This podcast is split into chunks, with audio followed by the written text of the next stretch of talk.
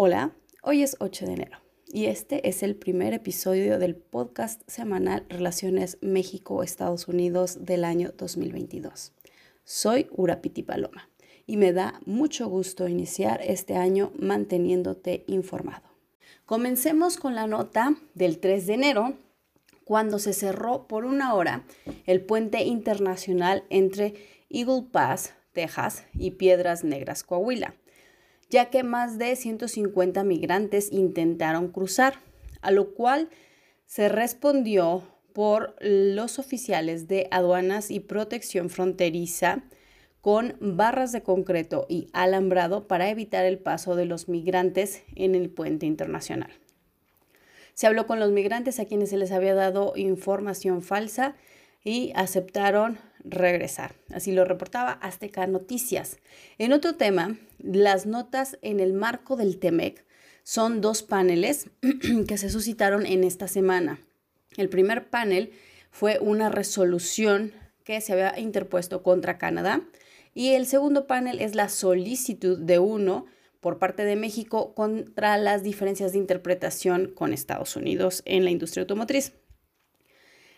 El 4 de enero eh, después de un panel interpuesto ante el, ante el TEMEC por la violación del acuerdo por parte de Canadá, en un reporte de 50 páginas, se determinó que Canadá estaba incumpliendo el artículo 3.A.2.11b al limitar el acceso a productos lácteos. Esto porque Canadá se reservaba entre el 80 y el 85% de tarifas arancelarias para productos lácteos que van desde helado hasta queso y que puedan cruzar la frontera con aranceles bajos o nulos para importación por procesadores canadienses.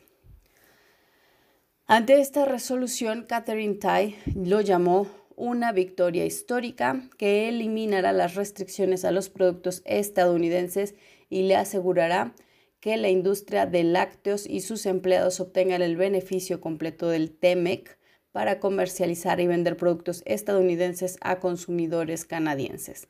Así lo reportaba Reuters. El 6 de enero, en el otro panel, México solicitó un panel de solución de controversias en el marco del TEMEC por la disputa de autos con Estados Unidos.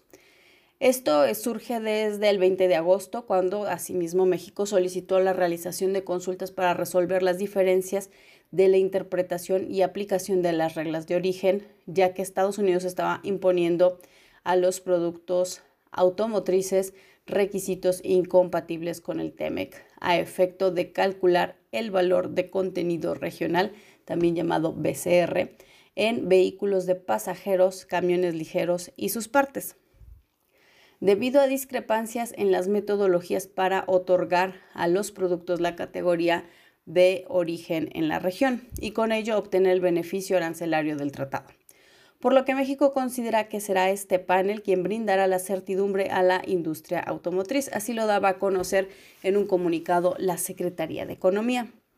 Y en este mismo tema, el Consejo Coordinador Empresarial emitió un comunicado también y hace saber que esta regla de origen del TEMEC para ser originario de la región, donde las partes esenciales o core parts son el motor, chasis, carrocería, caja de transmisión, eje, suspensión, sistema de dirección y batería.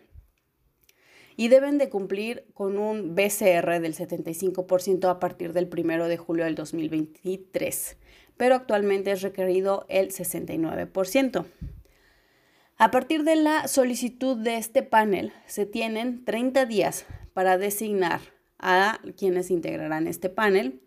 Al transcurrir estos 30 días, se realizará un informe preliminar en los primeros, eh, en los siguientes 150 días y al terminar estos 150 días se contará con 30 días más para tener una decisión final, lo cual llevaría nos llevaría a el mes de agosto del 2022 cuando sabremos la decisión de este panel.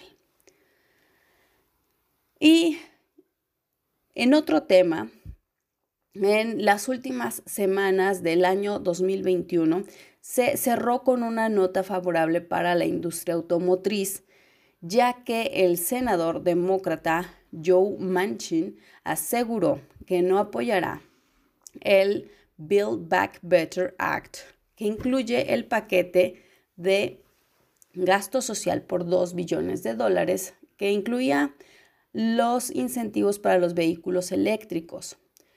La posibilidad de que esta propuesta se vote hasta el 2022 va a dar a la Secretaría de Economía un respiro, ya que ha tenido que estar cabildeando con los senadores para explicar el impacto de esta medida y los posibles incumplimientos del TEMEC en caso de que se otorgue este beneficio fiscal a los vehículos eléctricos. En otra nota de finales del 2021, en migración, se informó, de acuerdo a datos del Instituto Nacional de Migración entregado vía transparencia a El Economista en diciembre 21, que hasta el inicio de septiembre de 2021 había habido 5.985 migrantes que fueron enviados desde Estados Unidos, los cuales provenían de Honduras, Guatemala y El Salvador.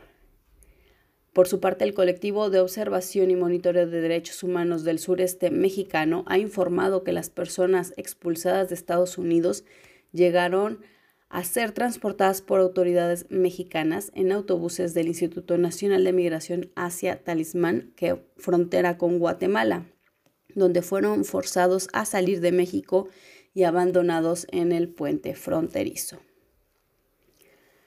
Hasta aquí las notas y bueno, en el próximo episodio iniciaré un segmento especial de análisis en el marco del TEMEC y específicamente en la promoción de la democracia a través del acuerdo comercial en el tema laboral en México.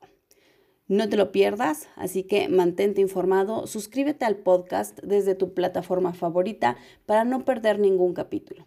Soy Urapiti Paloma y este es el podcast Relaciones México-Estados Unidos. Que tengas una maravillosa semana. Adiós.